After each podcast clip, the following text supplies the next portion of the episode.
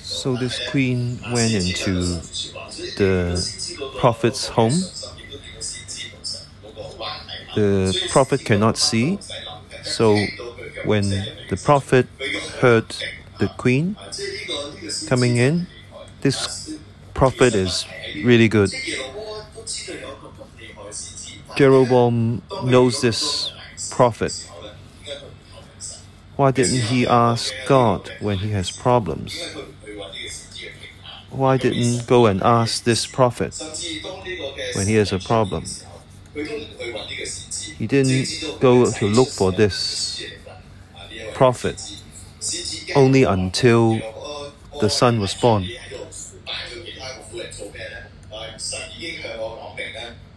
God has already 华如此说：佢话我要从民中咧将你诶、呃、即系即系要剪除呢个耶罗波安嘅家，系因为神神从诶民中咧将耶 And 罗波安 God 高举 said 嘅 he 时候 will 咧以色列嘅 destroy 国但系佢 Jeroboam. 竟然咧唔去遵守咧同 But 神之间嗰个约。 Jeroboam 你睇 did not 神神系诶 follow 神情系点样？第九节啊，佢话。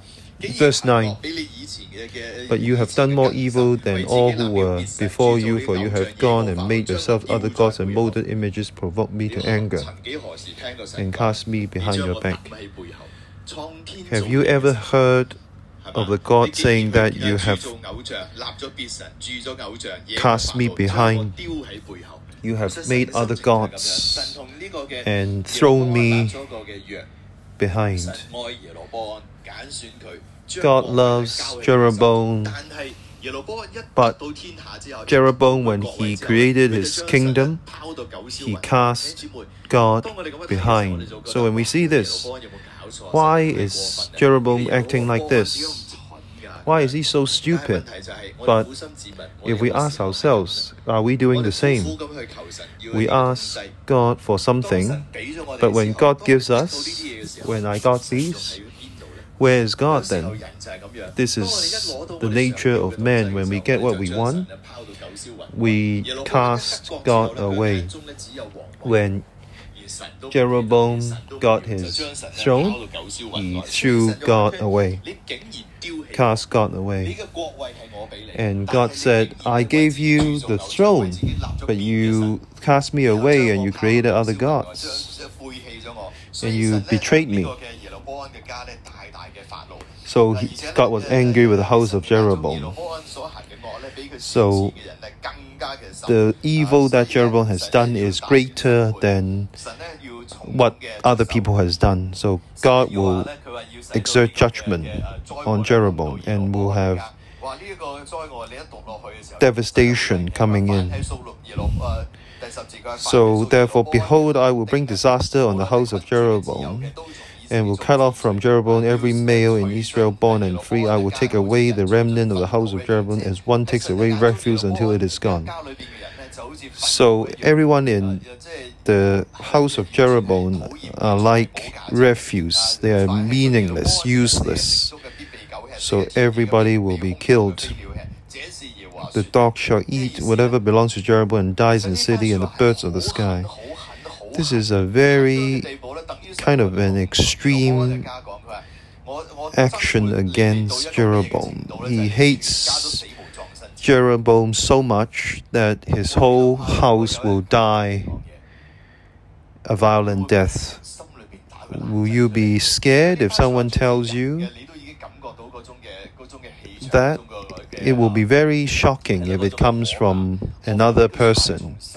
Not to mention, this comes from God. God told Jeroboam that your whole family will die, that all of you will die in a violent death. You will understand how horrific this is. If one day God tells you this, what will, how will you respond? And then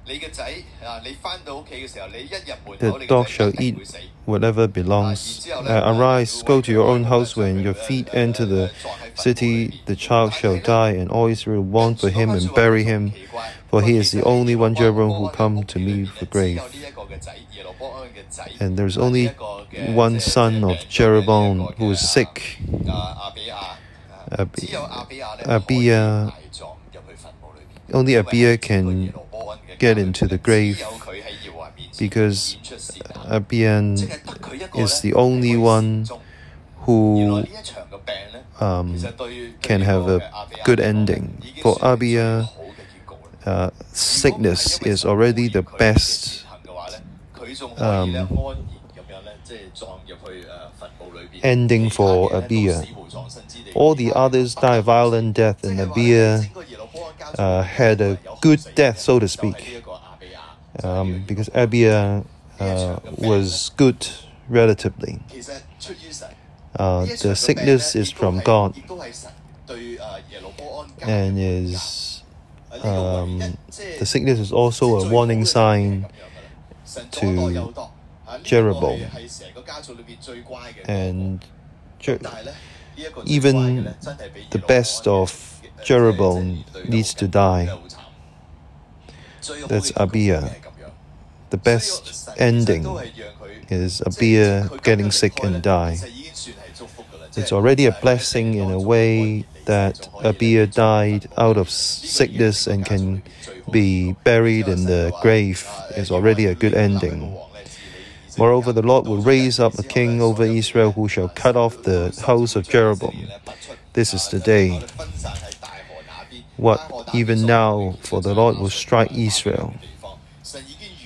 So God is already prophesying that because Jeroboam has done these evil and continue to walk like that, they will be they will be captured and sent to Babylon. It's a very tra- tra- tragic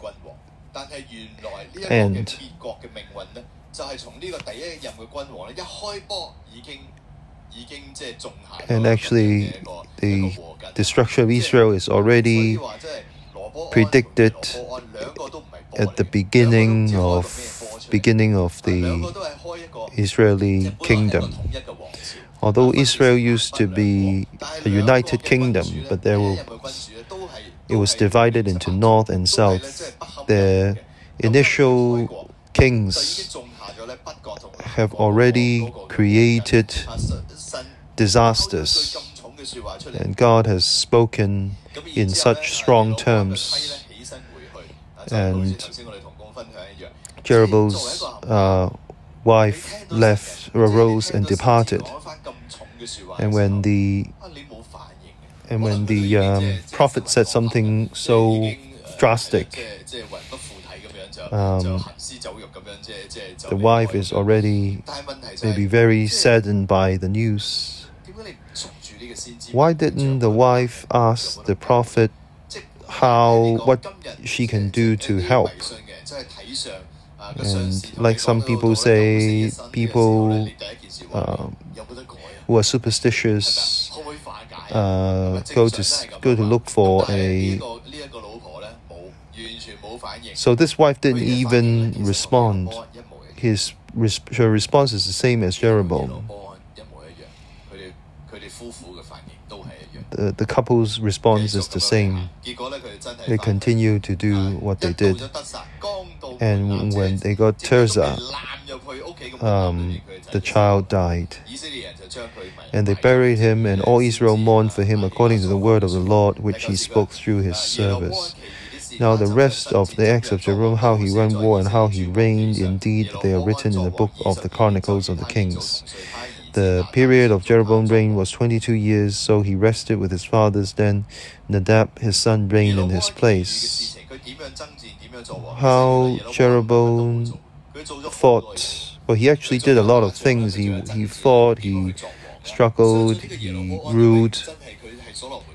Because he's the son of Solomon, he's uh, actually a very wise person, a very capable person. He's probably done a lot of things but Bible did not record any of it.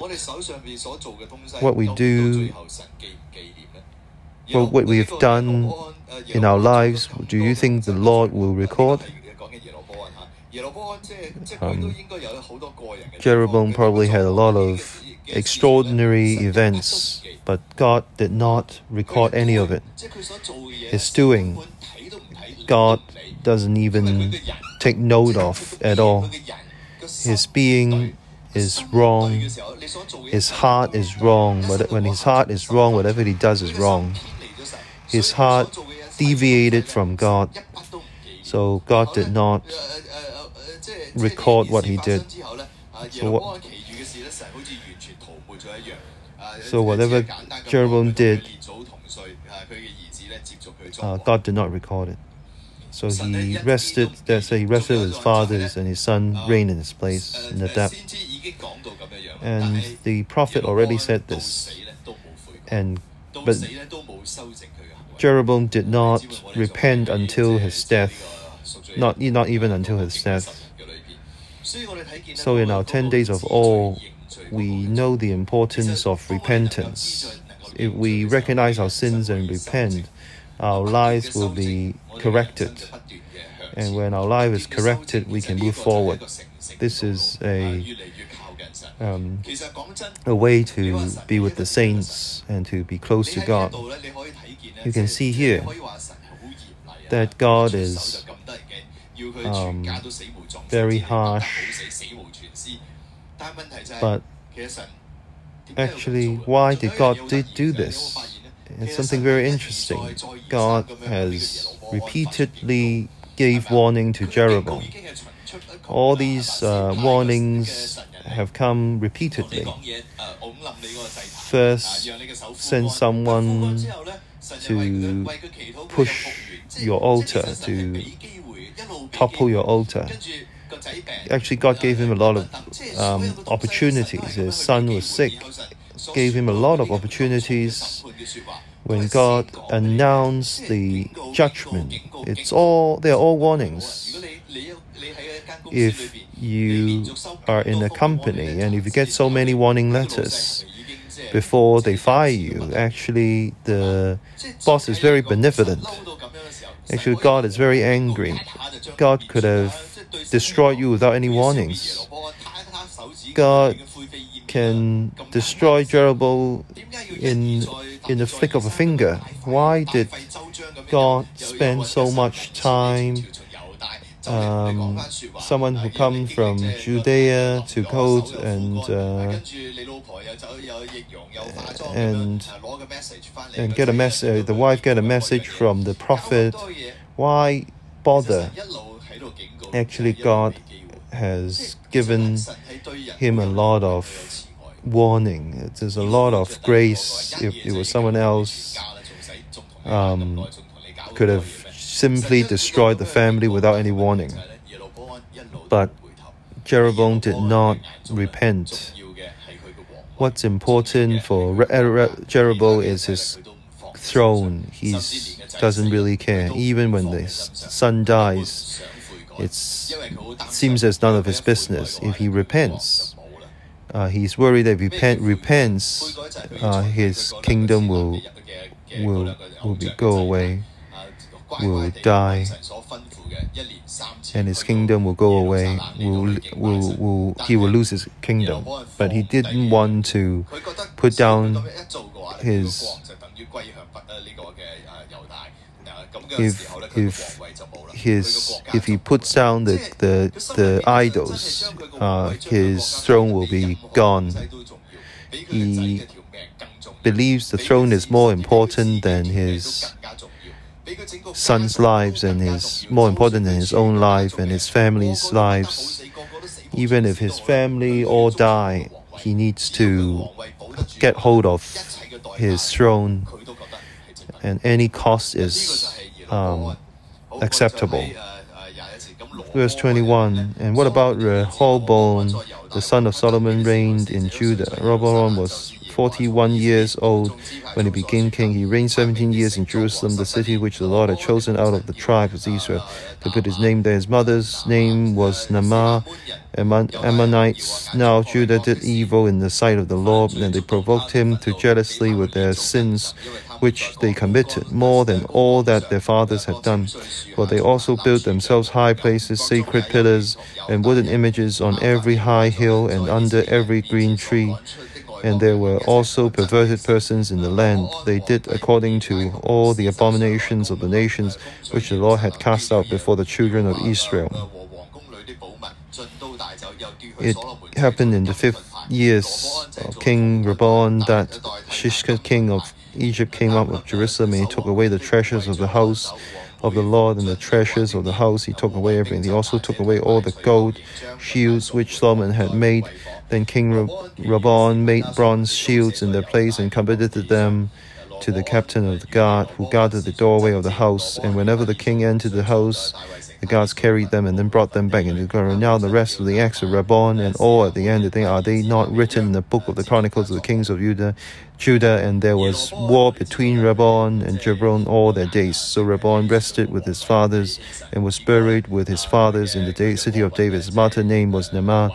Um, then Nacham, his son, reigned in his place.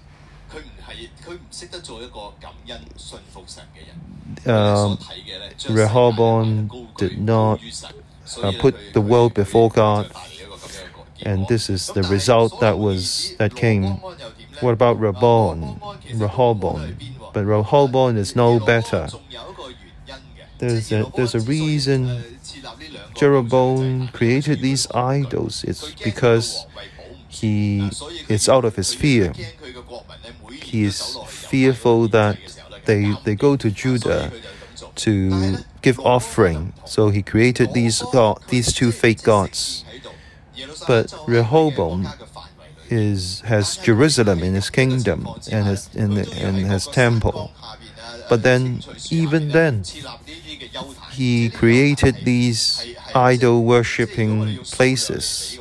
If you look at uh, Jeroboam only made two, but Rehoboam created these altars that's much more than two. And they're also uh, evil men, um, pedophiles. There are pedophiles as well. And these are what God hated. Um, you can do anything, but you shouldn't be. There, there shouldn't be pedophiles. Jeroboam has a reason because they are fearful of um, of his kingdom. But for Rehoboam, had the temple, had the temple, uh, a building that your the father and your grandfather has built. It is because his mother, he followed his mother uh, his mother is uh, Ammon, Ammonites. Uh, his mother helped him to get him into to, to, to put him on the throne. Solomon has a thousand wives. You can imagine how many sons Solomon had. What Solomon can give Rehoboam um, is very limited and probably he spent most of his time with his wife, uh, his uh, mother. Solomon is also deteriorated in his in his uh, later latter part of his life because of these wives who are Gentiles, and Rehoboam is close to his mother. He followed his mother he followed his mother in walking the worldly path uh, and created these um, idols and raised these idols above God. Uh, it's a bit different.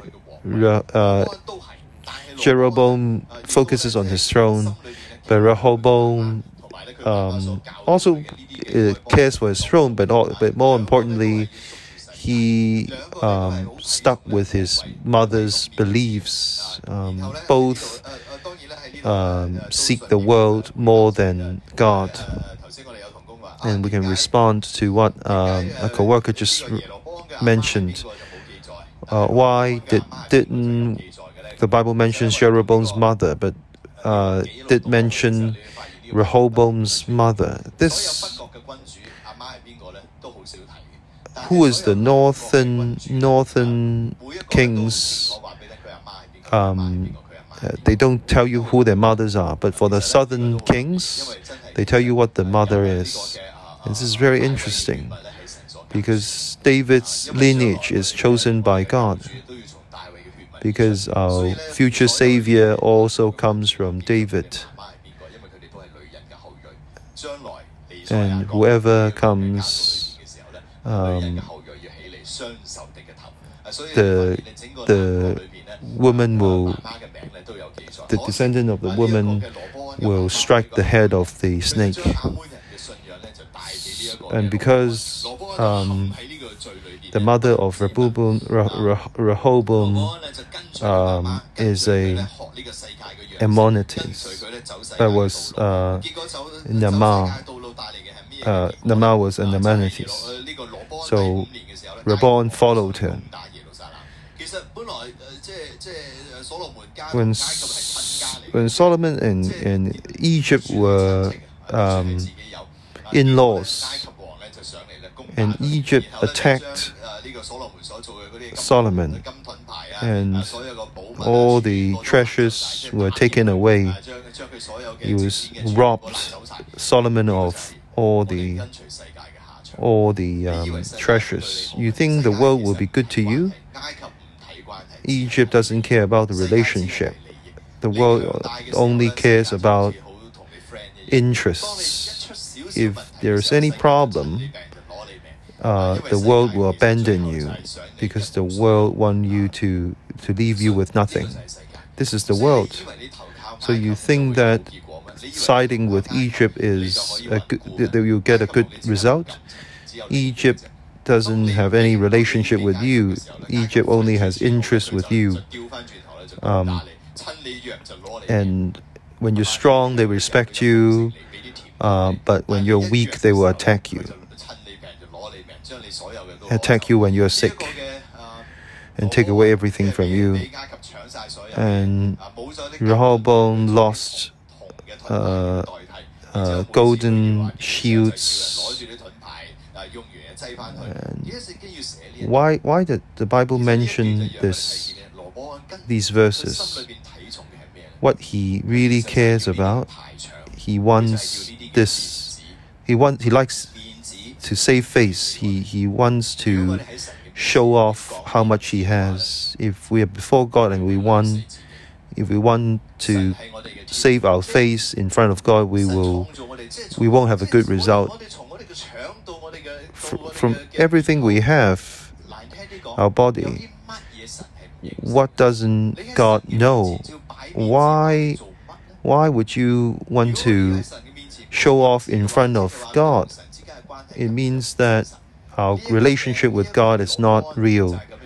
And Rehoboam's relationship with God is not real. He wanted to show off in front of God.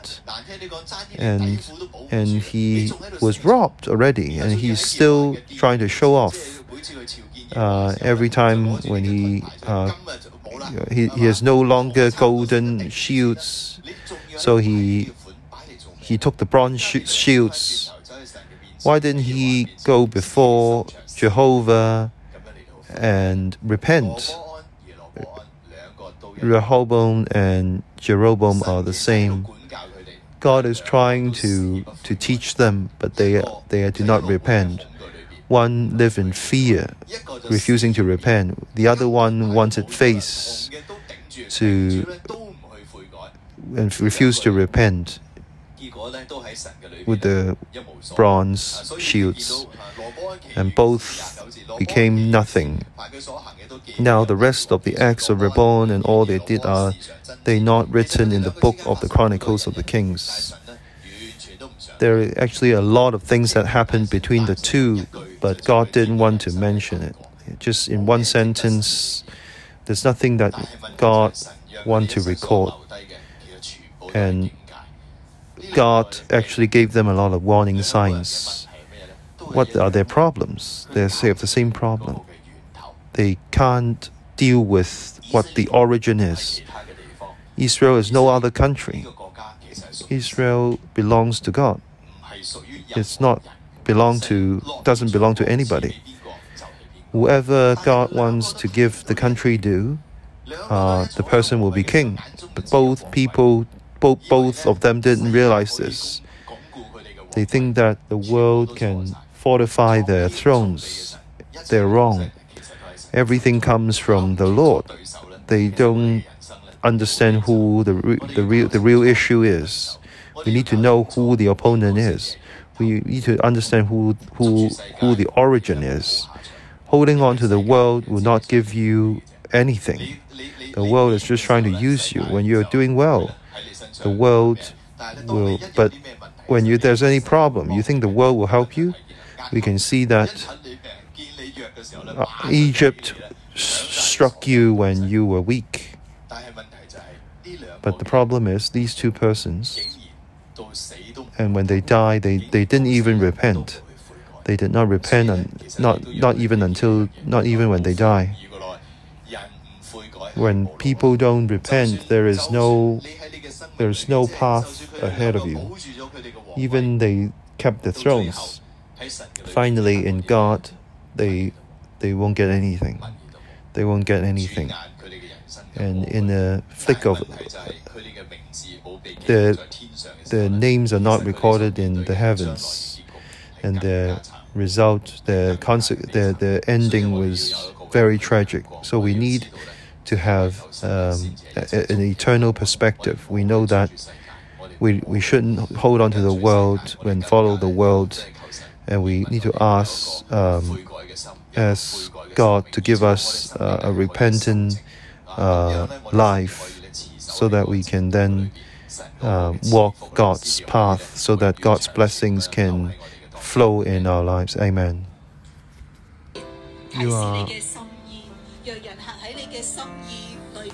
so we when we walk so that we can walk in your blessings. Everything that you've done, we give our thanks. Give us a, a heart of accepting your teaching. Please sit, brothers and sisters. Thank you, Lord. Today, after dusk, we enter um, the Day of Atonement. These two days, we see verse 13 and verse 14, it tells us about judgment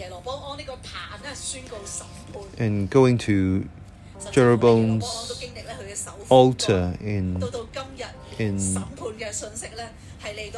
and now the judgment the message of judgment has descended upon Jeroboam's house and because he's king everyone in this country has um, committed idolatry and the judgment has descended upon everyone in Israel like what the pastor said um, every member of the house uh, will die a violent death. What is the root? It's because of his fear, and it's because he did not follow who gave him the kingdom. We ask the Holy Spirit to help us to reflect in our work, in our finances, in our offerings, uh, in our ministry in our uh, marriage. It's like Jeroboam. In the objective sort of situation, there are maybe there are difficulties. It's like when he's uh, worried because he's worried that um, people will go to Jerusalem. There are not a lot of difficulties, but what's the problem? Jeroboam is not going to God. It's not going to go. It's not going back to the prophet what I can do. He used his method to deal with this because of his fear. His, his own method deviated from God's will. In our lives, in our uh, many aspects of our lives, are we doing the same thing? Are we, or do we have some objective difficulties? there are difficulties and through Jeroboam's uh, reminder, uh, judges, uh, God is reminding us we don't we shouldn't be using our own methods. We should go back to the source. Go back and ask God. Although God has said so many things about judgment, Jeroboam remains reluctant to repent. He doesn't want repentance. So today, when we see ourselves deviating from the path, we ask God uh, for mercy so that we will understand our sins and repent. And now let's come before God and ask God to shine on us and help us. Holy Spirit, we we come before you, we come before you and ask you to help us through your words, through God's words. Uh, Jeroboam refused to repent, and we are also the same. Uh, rationally, we understand, but emotionally, we we don't feel that we have cast you away. We don't feel that we have committed uh, treason against you. Only the Holy Spirit you can uh, open us. Please uh, help us and guide us. And we ask the Holy Spirit to help us so that we repent um, from our hearts.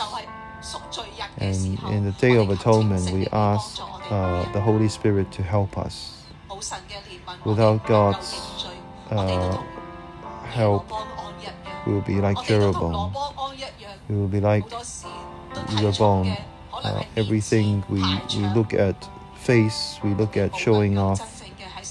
We didn't really repent in front of God. It's like we're born when we enter God's temple, but we are actually putting a lot of idols um, behind it. The Holy Spirit, please come and help us. We ask you for your um, mercy. Let us have um, the great the gift of of repentance. And when we are difficulty and we are fear, or we use uh, man-made methods to deal with issues, it's like what Solomon did to um, to bond with Egypt through bond with Egypt through marriage but ultimately many of his treasures were taken away by Egypt. Men use our works to create, to build, but we end. Holy Spirit, please have mercy on us. Please let us see, God, all these problems of kings comes from the rotting of our own it's also within us. Holy Spirit, please come and let us see the problem. Please come and help us um, understand our, our weaknesses so that we can come back to the source of God. Give us the grace of repentance in the Day of Atonement. Can see we don't know how to follow your judgments. Please and and depart from what you see as evil. Also have mercy on us and also on our house. It's like you want to destroy Jeroboam's house, everything that Jeroboam's relatives have died in the city and in the fields. It's the house, it's the family. Let us all pray for our families and our house.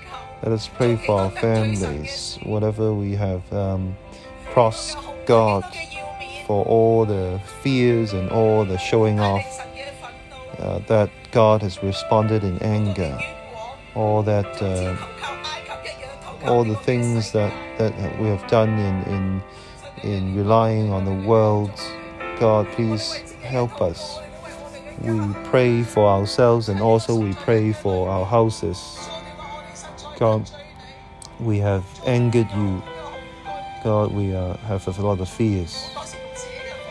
We're using our own methods, but we're not putting our faith in you. Our house have angered you. God, please help us.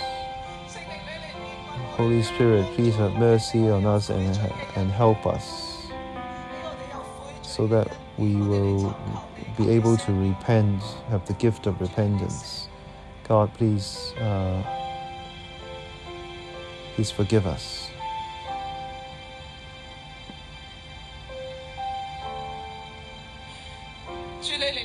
God, have mercy on us when the northern king, the first king, has already planted the seeds of disaster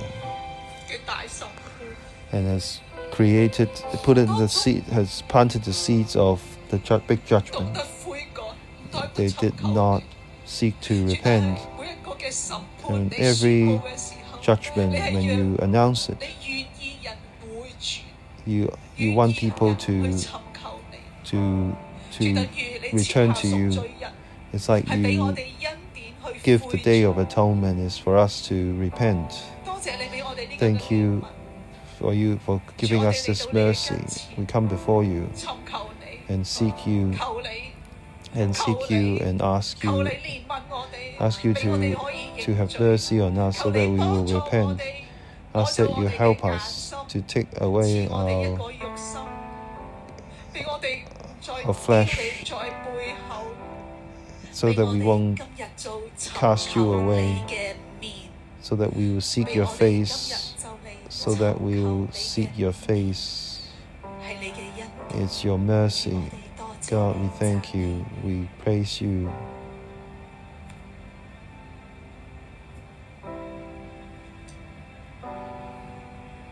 In 1 Kings 14, verse 2, and Jeroboam said to his wife, Please rise and disguise yourself, that you may not recognize you as the wife of Jeroboam, and go to Shiloh In verse 27, 罗波安制造铜盾牌代替那金盾牌，交给守皇宫的护卫长看守。王每逢信 then 要为 King 义 Rehoboam 护卫 made 兵 bronze 就 shields of their place and committed them to the hands of the captains and who guarded the doorway of the 耶 king's 罗波安 house. 同罗波安 Jeroboam and 一个吩 Rehoboam, 咐自己嘅太 one 太 asked the wife 伪装 to 改装， disguise 使人不知道 so that people don't know that he's queen. The other has all the golden shields being robbed, used bronze shields instead, both kings. To both kings, one dis- using disguise, the other one is also using a disguise, using bronze as gold. Both wanted to save face one both hang on to their their thrones and both unwilling to face God. In fact, the more problems we have, the more we need to need to see God. The more they have problems, they refuse to seek God and disguise in front of God. Holy Spirit, please help us so that we have a real relationship with God and not a disguised relationship with God. We don't want to save face in front of God. We can't face our own weakness and our inequi- inequities because of our face. Ask God to help us so that we have we have grace so that we'll face many, many people cannot help us because of our face. We look at our profession profession more than anything else.